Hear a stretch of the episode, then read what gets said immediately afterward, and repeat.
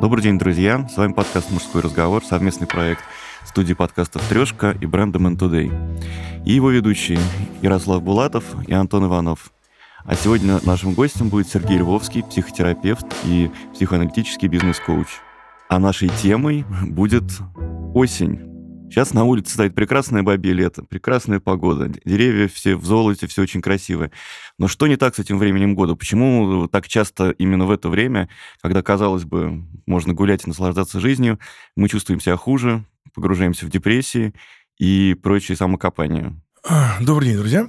Ну, во-первых, давайте договоримся, что вот эти все нехорошие переживания совсем не обязательны. Слушай, ну знаешь, у моей жены сегодня утром, когда сын кричал, я не пойду в школу, точно были переживания.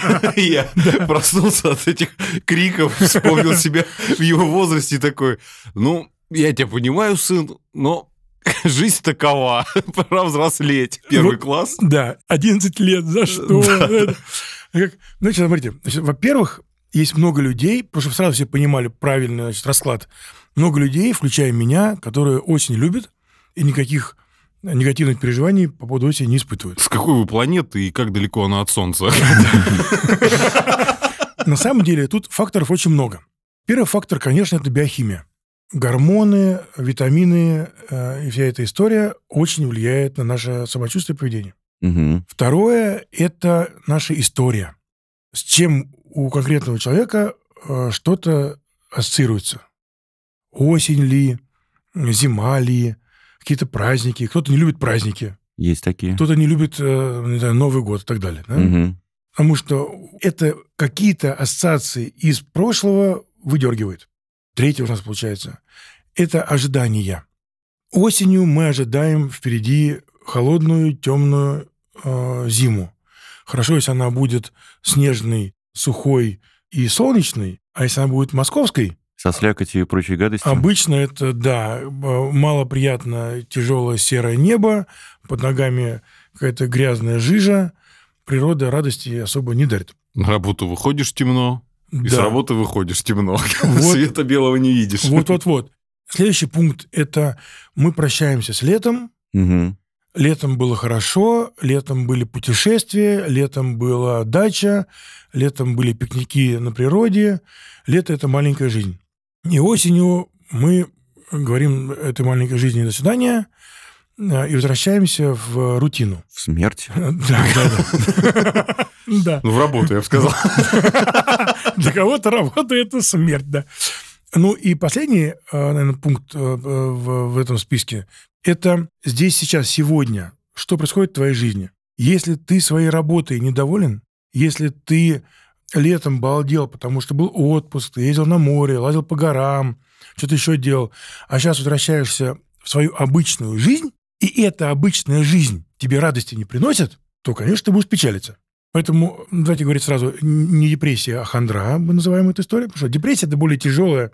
Клиническая такая, уже история. Клиническая депрессия – это совсем э, тяжело. Да. Просто какое-то переживание э, нас интересует всегда по двум параметрам. Интенсивность, то есть глубина, и продолжительность. Депрессией мы называем состояние, когда оно долгое и тяжелое. Что значит тяжелое? Значит, бьет по многим факторам. Первый фактор – это ангидония.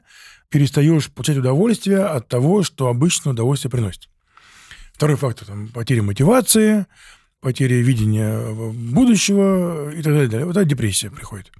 Вот. И если она длится долго, если все эти переживания длятся день-два, то это э, хандра, с которой надо справиться. Значит, первое, о чем бы я подумал, это гормоны и витамины. Потому что продолжительность столового дня напрямую влияет на работу нашей эндокринной системы. Угу. То есть, если мы вспоминаем глубоко уважаемого, э, сильно любимого Роберта Сапольски, всем рекомендую его книги э, «Биология добра и зла» и «Психология стресса». Угу. Это две мои любимые книги его. У него есть курс лекций «Биология поведения человека» на русском языке, на YouTube вы найдете, э, замечательно совершенно. И Сапольский э, продвигает идею, что никогда не бывает одного ответа. Что те, кто пытаются оперировать знаниями в какой-то одной области дисциплины, там, только гормоны или только детско-родительские отношения, никогда не будет точного ответа. Точный ответ всегда лежит в коктейле. Это всегда смесь факторов. Угу. И правило у любого психолога. Сначала исключаем органику. Приходит к нам клиент, или вот я вот получил диплом недавно клинического психолога, я теряю клинический психолог, города могу называться. Поздравляем. Ну, спасибо Поздравляем. большое. Да, практику прошел, значит, все в порядке. Первое, что мы исключаем, это органические повреждения. Мгм. Мы сначала смотрим, что происходит с телом. Только потом начинаем ковыряться в каких-то там значит, В душе. восприятиях, в душе, в, да, в, в- в ассоциативном ряде.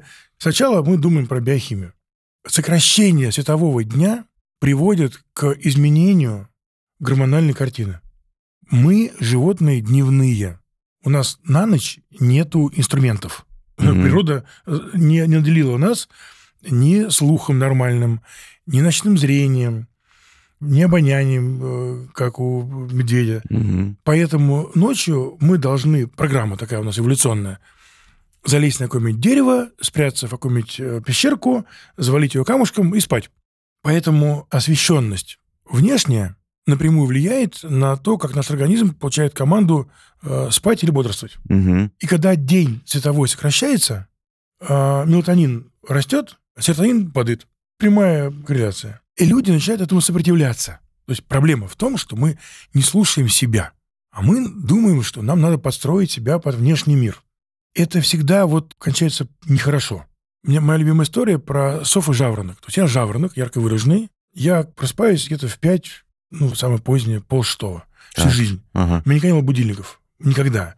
Ни в школе. Я ни разу в жизни не проспал в школу. Потому что я, как придурок, в 6 утра уже, значит, сижу и читаю книжку, блин, жду, когда наконец станет э, день. Но многие мои знакомые ведут себя как совы, которые активные до позднего вечера, до 12 э, ночи или час ночи, а потом любят спать э, пожитное время. Это противоестественная история. Прошу прощения у уважаемых сов, но это неправильно.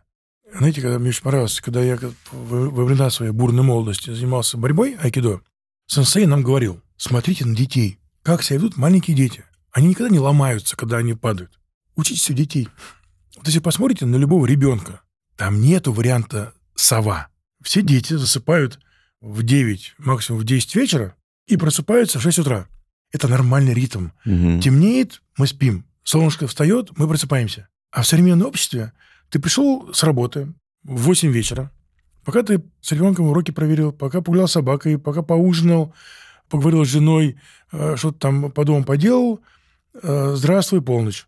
Короче говоря, мы сначала ломаем себя, Мгм. мы сначала не хотим относиться с вниманием к собственному вообще, к собственному телу и собственным естественным каким-то жизненным циклам, а потом чуть расстраиваемся, наше тело как-то отвечает нам не так, как нам хотелось бы. Мы пьем много спиртного и, там, и кофеина. Алкоголь и кофеин понижают дофамин. Сначала приподнимают его, это гормон, который э, настроение хорошее нам делает. Ну, кофеин, э, к нему же быстро толерантность возникает. И, что- собственно... имеет тенденцию увеличения, то есть, смотри, Ну, понятно, сначала берем взаймы у Да. организма. То есть Да. взяли в долг, да. потом в два Э, раза э, больше э, э, отдали. Если просто вообще туда, то на самом деле механизм э, чуть более сложный, потому что Ну, понятно. Мы вынуждаем его вырабатывать, когда он не хочет, а потом он устает. и рецепторы, самое главное, что рецепторы, которые должны... То есть нас интересует выработка и принятие. Мгм. То есть у тебя в одном месте гормоны, нейромедиаторы рождаются Мгм. в теле, а в других местах они всасываются и воспринимаются. И если у тебя слишком много чего-то, то рецепторы, они умные, они начинают защищаться. Они понимают, что есть перебор чего-то. Например, как получается диабет сахарный. Откуда он берется? Когда зашкаливает инсулин, то включается инсулинорезистентность, так Мгм. называемая. Клетка не пускает инсулин внутрь. А инсулин нужен для того, чтобы открыть этот ключик Да. который открывает клетку, и клетка питание э, глюкозу вся впускает. И если инсулина слишком много, то клетка начинает защищаться. И так во всем. Когда у тебя э, э, гормон какой-то или нейромедиатор, то есть разница между гормоном и нейромедиаторами, понимаете? Нет. Гормон – это система, через которую организм подает сигналы э, во все части тела, в клетке. То есть гормон – сигнальная система. Да, вот единственное, что я вынес с военной кафедры в институте, это то, что военная колонна управляется э, флажком, свистком и матом. Вот гормоны – это э, свои свистки, флажки и мат э, для организма. Если организму нужно быстро какой-то сигнал, какую-то команду всему телу сообщить, то для этого есть гормон. И гормоны кровью разносятся по телу и попадают в, в нужные клетки. А нейромедиаторы – это практически то же самое, только передаются через э, нервные волокна. Не через кровь, а по нервной системе. Ну, это сигнальная система. И там идет каскадная история, когда один э, элемент э, включает второй, второй третий, и так дальше. Они друг друга, значит, как домино работают. Очень часто витамины э, играют ключевую роль. Например, при хандре и при регулировании этих всех э, гормональных историй витамины В и D вот э, сейчас осенью э, особенно актуальны. Вам нужно поддерживать э, витаминный этот э, свой баланс в, в норме. Так вот, когда у вас зашкаливает какой-то гормон, то организм начинает защищаться от него и перестает его воспринимать. И если вы принимаете, например, спиртное, у вас подскакивает дофамин, Угу. На следующий день, э, когда вы просыпаетесь, у вас рецепторы его уже не принимают, а проблема никуда не делась. И получается, что вы вечером проблему спиртным как бы сгладили, а утром вы проснулись, проблема никуда не делась, но естественные механизмы организма регулирования нашего настроения, состояния и борьбы с э, стрессом испорчены. Вы их поломали вчера вечером. Угу. Нам становится еще хуже. Да. Поэтому кофеин и алкоголь – это такие ловушки. Поэтому я призываю собственными силами организм приучать бороться со всеми этими историями. Как это делать? Во-первых, физическая активность. Угу. Потому что дофамин, гормон хорошего настроения, он же у нас вырабатывается в мозге в трех местах. А, Одна из них черная субстанция, которая напрямую фигачит в двигательную кору. Поэтому дофамин, он одновременно и настроение хорошее делает, и двигательную активность. Поэтому, например, когда дофамина не хватает, то здравствуй, Паркинсон. Ну, я правильно понимаю, что это, в принципе, взаимосвязанная история? То есть э, он вырабатывает дофамин, как способствует активности, но так и если ты более активность Да. свою развиваешь, так он, ну, Да, собственно это говоря, развиваем, движение. Да, Да. и гормон. То есть бегаем, прыгаем, В лучшем больше дофамина, Да, больше мы Да, да, да. да, да. здоровее, лучше Да, себя да. чувствуем. Поэтому, во-первых, физическая активность. Во-вторых, на свежем воздухе. То есть как можно больше света. Угу. В западных странах очень принята светотерапия. В России она не очень как-то развита, но есть специальные лампы, которые дают освещенность а, 10 тысяч люкс. Вот обычный свет в комнате дает 100 люкс. И солнечный день летний 50 тысяч люкс. И сразу организм приободряется. Это прям реально работает. Из всех обратившихся за помощью психологической, люди, прошедшие светотерапию, 40% а, больше не нуждаются в помощи. Светотерапия это именно вот этими лампами. Да. Мгм. Ну, в идеале, конечно, поехать э, на Майорку. И попить там э, винишко. Подожди, с винишком мы разобрались, нам не нужен... Нет, подожди, ну мы же не из печали его пьем, мы от радости. Это значит, мы не сглаживаем проблему и не получаем откат. Нет, мы, уходим из, темных баров на свет. Да. Да. Ну, то есть, первое, это занимаемся биохимией своей, да, регулируем витамины В и D. Очень важные витамины, которые напрямую влияют на нашу значит, Ну, гормональную Тут лучше, наверное, обратиться за консультацией к специалисту и самому, конечно, лучше БАДы там бездумно не принимать. Нет, конечно, не. Ну, просто э, есть анализы, вы можете сдать э, кровь, э, понять, что у вас в организме происходит, и если что-то не хватает, это можно скомпенсировать. Ну, то есть я правильно понимаю, что, в принципе, если, знаешь, как у нас в армии тоже говорили, почему матросов хорошо кормят и почему такие удобные кубрики на кораблях? Ну, потому что как человек будет хорошо служить, э, если он хреново спит, да, там, в стеснении все время думает, что бы покушать и так далее. И то есть тут та же, да, ситуация. Точно, точно, если, и есть. если там дефицит витаминов, если ты хреново себя чувствуешь физически, то как бы ты себя не бодрил, и какие-то психологические проблемы. То есть любая маленькая психологическая проблема будет тебе казаться, блин, пропастью, которую невозможно там перепрыгнуть, перелезть и так далее. Да, да, абсолютно, очень точно. То есть мы с вами, первое, занимаемся биохимией своей, второе, занимаемся э, своей э, жизненными циклами. То есть нужно вовремя спать. То есть темно, надо спать. В реальной жизни плохо получается, потому что зимой сейчас будет темнеть, в 4 часа дня уже темно. То есть понятно, что в 4 часа дня мы не можем лечь спать и, и спать до следующего обеда. Ну, Это Но- что же обусловлено, наверное, нашим организмом тем, что ну, зимой меньше кушать было что всегда, да, там на протяжении эволюционно и в, в этом... Э, Наши предки слишком далеко на севере забрались. Скажу вам по секрету. Мы не приспособлены для проживания в холоде и в темноте. Ну, хотя бы двигайтесь и спите в одно и то же время, ложитесь спать, и часов 7-8 минимум надо поспать. Слушай, ну, нормально. блин, а как? Ну, организм уж, наверное, все равно там с 12 до э, 7-8 или с 10 до 6. Нет, он любит э, четкий ну, просто- график. Ну да, если одинаковый Ему график. все равно, но если ты это делаешь каждый Ну день да. в одно и то же время. И если ты затемняешь, то есть, например, Ну да. вот если ты спишь, вот вчера на радио мы обсуждали с коллегой радиоведущим, говорит, у меня рабочий день начинается с 5 вечера и заканчивается, вот вчера мы закончили передачу в 11 вечера. Мгм. Час-два он спать ложится. Каждый день.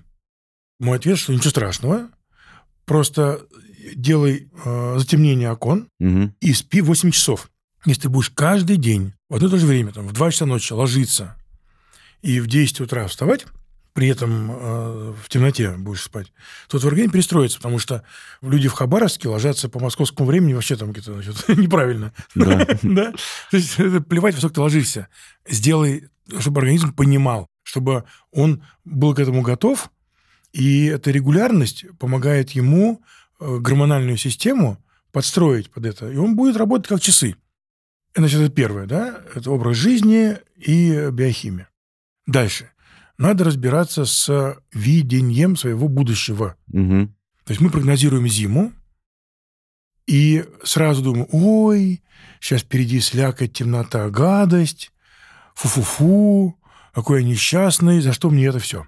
Во всем этом можно найти плюсы, можно найти большое количество интересных увлечений, можно распланировать активности. Мгм. Жизнь будет такой, какой мы ее видим. То есть, если ты изначально настроен на то, что фу-фу-фу, гадость-гадость, так твой организм будет воспринимать, как фу-фу, гадость-гадость. И не нужно печалиться о том, что прошло лето. Нужно радоваться, что Что через полгода оно будет снова. нет, у тебя осенью прекрасная пора. Э, Не бывает плохой погоды, бывает неправильная одежда. Мгм. Надел на ноги правильные не знаю, сапоги непромокаемые, плащ, зонтик, включил наушники, приятную музыку, пошел гулять по парку в дождь, гулять под дождем, ну, если нет там сильного ветра, ну, да, а потом вернулся домой, полежал в теплой ванне, выпил чая, почитал книжку, под одеяло забрался после прогулки э, в в осеннем лесу. Это мое самое любимое э, времяпрепровождение, на самом деле. То есть как ты к этому относишься, так оно для тебя и будет складываться. И если какие-то установки из прошлого, школа, которую ты не любил, Мгм. и- или еще какая-то история там неприятная, что ты, значит, в, из, из любимой деревни возвращался в нелюбимый город. Подумай об этом, то есть проработай это. Что это для меня? А что я хотел? А что я потерял? А как я могу это компенсировать? Юнг говорил, что депрессия – это дама в черном. Когда она приходит к тебе, не гоните ее, а посадите за стол и поговорите с ней. Узнайте у нее, а что она хочет. Никогда не убегайте от своих переживаний. Это общее правило. Любые переживания, поворачивайтесь к ним лицом и с ним беседуйте. Любая проблема, не изгоняйте на глубину, а наоборот вынимайте наружу. Это общий принцип э, любой терапии и любого консультирования психологического. Есть проблема, выявляем эту проблему. Есть какой-то конфликт внутренний, выводим его в пространство и выкладываем карту на стол. Я переживаю от чего? Может, работа нелюбимая? Я из отпуска летнего приятного вернулся в будни, которые меня не радуют. Тогда не осень виновата, а нелюбимая работа. И надо разбираться, а почему ты работаешь на работе, которая тебя не радует. А что можно поменять в твоей жизни? Надо ли менять? А если надо, то как это сделать? Ты отвечаешь за себя. Кроме тебя, тебя счастливым никто не сделает. Если есть ощущение несчастья, не надо с ним мириться. Надо с ним разбираться. Мгм. Надо точно понять, а что я хочу, а куда я хочу прийти, какие у меня цели, а что мне нравится, а что мне не нравится. И начиная с этим разбираться, ты выходишь на уровень осмысления, что я в своей жизни хочу поменять вот это, это, это. Я хочу, чтобы в моей жизни вместо этого было вот это. И тогда ты потихонечку выстраиваешь свою жизнь, как тебе нужно. А осень здесь э, это очень удобно обвинить. У меня плохое настроение, потому что осень. Ну, блин, ну вы что? Я осень жду, и зиму жду, и весну, и лето. Можно найти везде классные плюсы. Конечно. Когда на, на дворе, э, там, не знаю, в юго снег валит, э, дикий ветер, но ты сидишь в теплой комнате, работаешь, и в этот момент э, чашка теплого чая, интересная книжка, Мгм. А, блин, это... Очень уютно Это, звучит. это, это, это, это круче, я жду этого момента. Официально можно не выходить на улицу. Да. Нет, а я люблю выйти на улицу, погулять, немножко замерзнуть, а, вот это, надышаться этим, этим снегом этим, или дождем. Я жду, когда будут дожди. Мне нравится и солнышко сейчас на улице, прекрасная погода. И вот сейчас гулять в лесу – одно удовольствие. Но когда будет дождь, это еще круче. Под дождем гуляю, я гуляю, на самом деле, всегда без наушников. Мгм. Мне нравится слушать дождь. Включайте все рецепторы. Вы нюхайте листики, нюхайте дождь, слушайте дождь, вдыхайте этот аромат этого парка, этого леса. Побудьте сами с собой. И будьте здесь сейчас. Мы все время куда-то несемся. Мы все время пытаемся делать 25 дел одновременно. Выбирайте мысли, как платье в гардеробе. Мгм. Вот я сейчас гуляю в парке, наслаждайтесь этой прогулкой. Ну, Ты упомянул, что э, действительно такие депрессивные мысли, связанные с осенью, могут быть связаны с тем, что мы привыкли ее воспринимать как что-то печальное. То есть у тебя заканчиваются каникулы, начинается учеба, и давай опять вставать рано и ходить на нелюбимые уроки.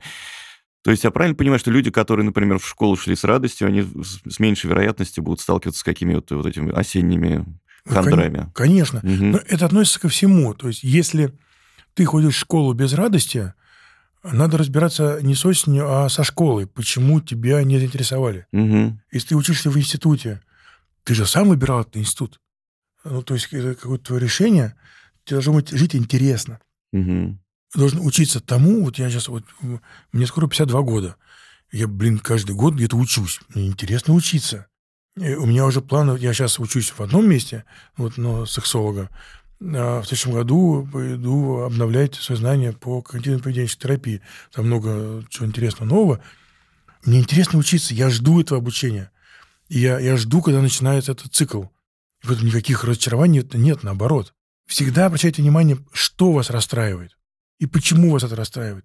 И как вы так свою жизнь организовали, что в вашей жизни есть что-то такое, что вас расстраивает. Всегда есть что-то такое, что, на что мы не можем повлиять.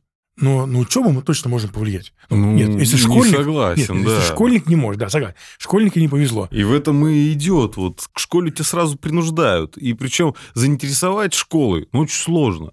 Дети любят познавать мир через осязание, через действие. А мы уже, да, там, кто постарше, нам очень легко, на самом деле, даются науки, те, которые очень сложно давались в школе. Та же литература, потому что у нас уже есть определенный жизненный опыт. Физика, потому что мы понимаем процессы, которые она описывает. Химия. А когда мы только в мир выходим, грубо говоря, там, в 7 лет, и нам начинают э, пичкать концентрированными знаниями, еще и там к девятому классу добавляют мировосприятие 30-летних наркоманов, алкоголиков, живших в 19 веке. Да, вот недавно тоже обсуждали с Ильяховым, э, там главред э, достаточно популярный. Он говорит, ну вот как так, да, там вот Анна Каренина, ну вот ее проходит ну, в 9-10 классе, я полностью разделяю его точку зрения, ну что может понимать девочка или мальчик о глубине печали супружеской измены? Ну, то есть для всех школьников он там башкой поехала и бросилась под поезд, да, там, или там Достоевский, да, там, «Преступление и наказание», где описывается и отсылается, в принципе, к Ницше, да, там, к теории, там, сверхчеловека, и вся концепция, ну, с какой-то стороны это «Преступление и наказание» строится на том, что он позволил себе сделать то, что сделал. Не просто зарубил там процентщицу, да, а он позволил себе, и как личность это, да, проходит через вот эти стадии э, позволения чего-то противоестественного, ну, чего-то ненормального. И как личность рушится. И, то есть, и вот это все впихивается еще и с физикой, химией, с алгеброй и с интегралами. Ну, то есть, и вот с этого начинаются страдания. Ты описал жизнь, как она есть. Я не согласен, что так должно быть. У меня в, в школе были несколько любимых предметов, например, физика и литература. Мне просто повезло с учителями. Это всегда от учителя зависит. Да. Нет неинтересных все от, предметов. от Да. человека зависит. Всегда Не только от учителя. люди на местах. Да, Ты школу будешь абсолютно. любить еще и за какой-то классный коллектив. Если у тебя Конечно. дружный класс, и вам весело вместе. Это же тоже большая часть Конечно. школы. Ну, моя мама э, училась в школе. Они после уроков не расходились каждый Мгм. день, еще по несколько часов. У них шесть свадеб сыграли внутри класса. Внутри класса 12 человек переженились. И на самом деле коллектив – это очень важно. Но возвращаясь к учителю, к Ане Каренине, кому-то еще. Как мне кажется, профессионализм учителя не в том, чтобы знать наизусть какие-то даты и формулы, и э, декламировать стихи, значит, по памяти э, километровые, а в том, чтобы заинтересовать учеников своим предметом. Значит, если учитель классно подает Анну Каренину и доносит людям переживания, помню, моя учительница по литературе, когда мы проходили «Войну и мир», и там описание бала, например, она говорит, дети, вы понимаете смысл женского костюма? Сейчас расскажу. Женский костюм нужен для того, чтобы все, что есть, что показать, показать. Но сделать вид, как будто есть что-то еще. Красиво. Да. Она нам так рассказывала про войну и мир. То есть она так нас учила литературе, что я обожал войну и мир. А учитель физики у нас был совершенно гениальный, который нам рассказывал какие-то очень сложные физические э, законы, так интересно, увлекательно, и у него глаза горели, и он придумал какие-то образы. Он нам притаскивал из дома какие-то корзины с какими-то э, шариками, яблочками, и что-то с ними мы игрались. Это было так увлекательно. А остальные учителя как-то нудно бубнили что-то по учебнику, и тоска зеленая, и я предметы эти не любил. Отвечая на твой вопрос, вопрос к школе. То есть, конечно, как психолог я могу сказать, что эволюционно дети, они познают мир в игре, в движухе, в экспериментировании, в пробовании, в падании, вставании, опять падании. А наших маленьких детей в самом их активном возрасте усаживают за парту, требуют 40 минут сидеть не двигаться, и еще и что-то нудно, нудное рассказывают. И потом мы удивляемся, что дети не любят школу. Поэтому, опять же, не осень виновата. Я вот к чему. Мгм. А виноваты те, кто организует учебный процесс. Но мы и сами себя программируем. Там нас скажут, что какой-нибудь ретроградный Меркурий очередной. Мы начинаем уже искать какие-то поводы. А, это вопрос Грустить. э, избегания ответственности. То есть, если мы э, хотим передать ответственность в свою жизнь кому-то еще, Мгм. что в моей жизни происходит какая-то жесть не потому, что я, значит, балбес, а потому что Меркурий залез в какой-то там дом Да, чужой. в мой. Э, Ну, очень приятно э, думать, что есть какие-то высшие силы, и что-то они, значит, что-то там такое нарешали. И при этом э, снять с себя ответственность за принимаемые тобой решения. Понимаешь, ты живешь в городе, который тебе не нравится, например, живешь в квартире, в которой неопрятно, и ты ее не любишь, ходишь на работу, которая тебе обрыгла, живешь с женщиной, которую ты не любишь, и тебе неприятно, и обвиняешь в этом э, кого угодно, только не себя. А может быть, и женщина это нормальная, просто ты внимания не даешь, например.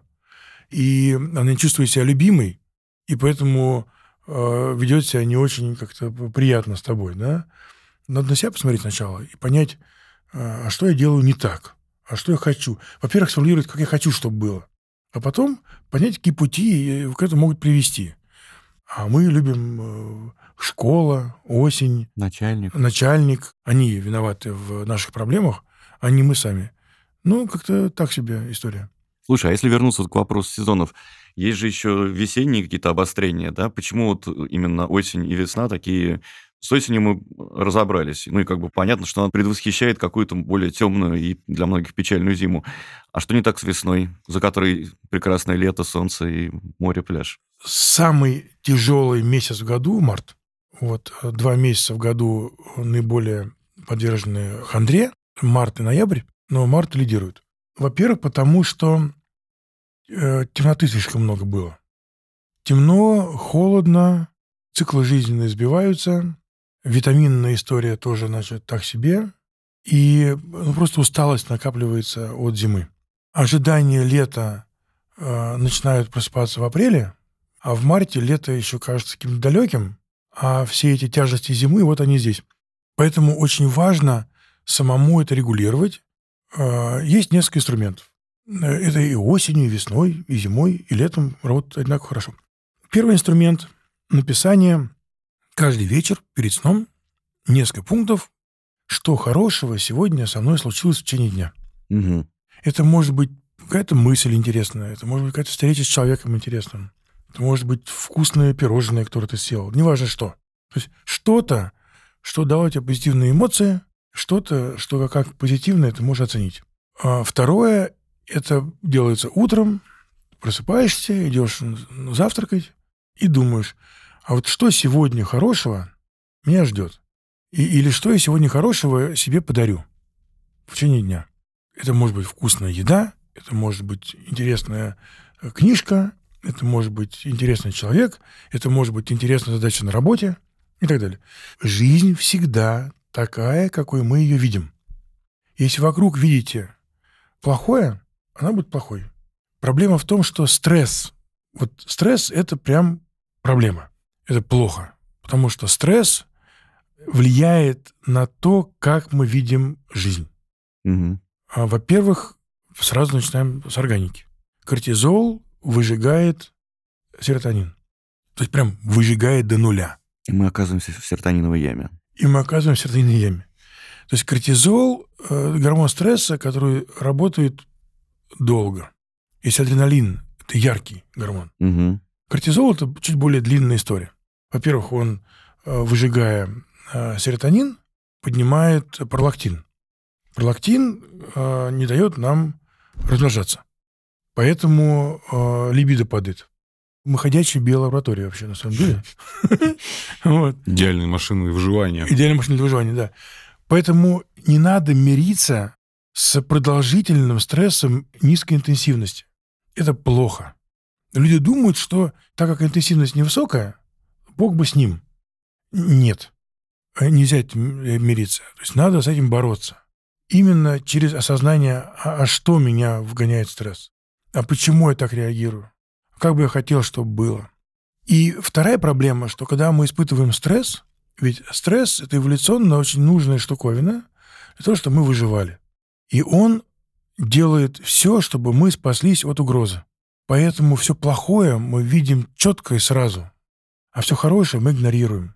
То есть стресс делает так называемое туннельное зрение. Черно-белое и туннельное. То есть мы начинаем мыслить категориями плохо-хорошо, правильно-неправильно, свой-чужой. Пропадают оттенки. И все это разнообразие жизни, все эти вот тонкости жизненные мы не замечаем. Потому что стресс про выживание. А при проблеме выживания не до оттенков, знаете ли. И если ты находишься в этом долго, то это становится твоей системной, мировоззренческой, э, структурной вообще историей, которую ты сам не поменяешь, пока не изменишь подход к этому. Как подход изменить? Смотреть в лицо этой даме, которая пришла и села за стол. Начать с ней взаимодействовать, о чем ты мне этот стресс сигнализируешь. Угу. Что ты за угрозу принял? А если человек живет э, ну, в каком-то другом климате, там наблюдается меньше э, зависимость от смен времен года. Ну, допустим, там Эмираты, не знаю, или там Южная Европа, там южен, юг Италии и так далее. Вот такие вот. Краснодарский край у нас, Сочи. Да-да, меньше, но э, люди, мастера придумывать себе... Э, Проблемы? Да. Это всегда многофакторная штуковина. И у нас есть лимит на восприятие всего, включая восприятие проблем. И если ты наелся какой-то одной проблемы, то другую ты уже не воспринимаешь. Угу. Если тебе нечего есть, тогда ты не будешь заботиться о том, какого цвета э, стены у школы твоих детей. Понимаете? Угу. Вот, и насколько у тебя тротуарная плитка ровно положена. Если ты в плохом климате озабочен э, выживанием в этом климате, то у тебя будет интересовать только это. Если ты живешь в южных странах, у тебя все в порядке с витамином D, и, значит, и нет вот этих вот э, световых и, и колебаний в течение дня таких больших, да, не меняется в течение года освещенность, ты можешь быть в нирване. Если ты арабский шейх, и у тебя все, значит, хорошо, но если ты поговоришь с каким-то рабочим настройки в Арабских Эмиратах, ты обнаружишь, что там количество проблем не меньше, чем у московского менеджера. Вопрос, как мы воспринимаем это дело, да? То есть сезонность, освещенность – это один из элементов этого пирога. Всегда об этом помним. Убирая этот элемент, ты не убираешь все остальные. Они еще и могут усугубиться, правильно Они понимаю? могут... А, да, ты можешь усугубить что-то, В общем, нам нужно определенное количество проблем, чтобы комфортно жить, да? Ну, типа, личности определенной, хоть переедь, хоть не переедь, проблем ты себе найдешь. Да, Ну, да, именно да. потому, что тебе нужно Вопрос сколько-то переживать. То есть, нет, конечно, конечно, если ты живешь в вечной мерзлоте, и где 6 месяцев темно, или ты живешь на Карибских островах, где круглый год 24 градуса, Мгм. понятно, что на Карибских островах э, тебе меньше проблем надо будет решать. Но почему-то а, эти южные страны живут хуже, чем северные. Это значит, что решение проблем, э, эволюция нам доказывает, что научаясь решать мелкие проблемы, ты научаешься решать проблемы побольше. Мгм. Способность повыше. Да, то есть ты, ты, ты э, э, менее расслабленный, потому что, будучи расслабленным, ты погибнешь. Если ты живешь у океана, и тебя кормит э, значит, флора, фауна твоего острова, и тебе надо париться, то сидеть изобретать колесо тебе просто не нужно. Не потому, что они глупее, чем европейцы, или как там уровень интеллекта у них ниже. Точно такой же у них уровень интеллекта. Я, я к тому приду, что э, э, европейцы более развиты, потому что они решали большее количество проблем. Мгм. Это значит, что они были в условиях, когда они были несовершенны. А если ты совершенен, тебе не нужно проблемы решать, и ты никуда не двигаешься. Мы речь изобрели потому, что у нас были проблемы, которые мы не могли по-другому решить. А а те приматы, которые решали эти проблемы без речи, им просто не нужно было. Они эту речь не создали и так далее. Ну что, мне кажется, мы так достаточно полноценно обсудили все особенности сезона, в который мы сейчас погружаемся. И наметили план небольшой, э, векторы, который, куда мы идем. Будем составлять себе списки хорошего, что мы себе дадим в течение дня, вечером вспоминать это хорошее. Будем даже в темное время видеть свет, например, от ламп, тех же самых. Да, но, но самое главное, это что у вас происходит в душе. Если в душе мир, покой и радость, то внешние факторы а, очень вторичны. То есть если в душе лето, то Да. осень да. снаружи нам не помеха. Да. Что ж, спасибо, Сергей. Спасибо, друзья, что нас слушали. С вами был подкаст «Мужской разговор». Его ведущие Ярослав Булатов, Антон Иванов. И еще раз напомню, сегодня нашим гостем был клинический психолог, а в скором будущем и сексолог Сергей Львовский. Спасибо, друзья, что были с нами. Это был подкаст Man Today «Мужской разговор». Слушайте нас на всех стриминговых платформах, пишите комментарии, ставьте лайки, рассказывайте о нас своим друзьям. Это нам очень поможет чувствовать, что мы делаем что-то важное. И, конечно, подписывайтесь на наш телеграм-канал. Там вы можете найти дополнительные материалы, конкурсы, наши фото. Впереди у нас еще много важных и интересных тем для разговоров. До встречи, друзья!